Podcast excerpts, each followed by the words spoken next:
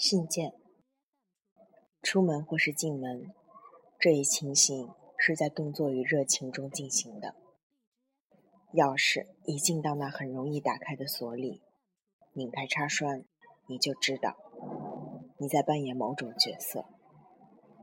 在路过时，取邮件的方式是非常断然的、从容的。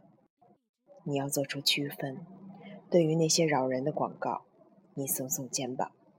然后将其夹在胳膊下面，同时注意寻找垃圾桶。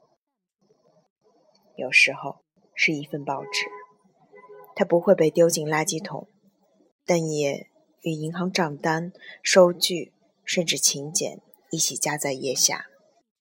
你等的是别的东西，总是别的东西。当然，你会想到，如果是一次特殊的。或严重的事件，总该来个电话，或是在录音电话上留个言吧。当然应该。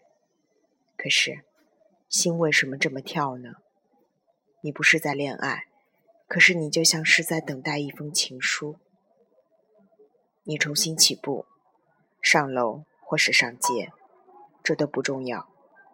在你从中发现了一封信后，你的动作就慢了下来。就好像刚才的热情只不过是虚假的、可笑的。有时候是一封很长的信件，充满着激人的活力，充满着对令人得意的时态的运用；有时候是一封令人苦闷的信件，只是带有一些想法、一些感觉，无任何激情。但是阅读这样的信件。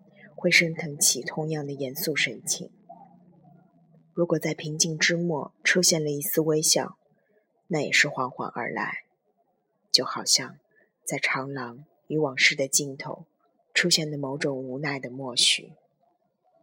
尽管腋下有手提包、公文夹、雨伞、广告和报纸，你不再加快脚步，你放松了，你放慢了。在火车站，你走下站台，你去信件。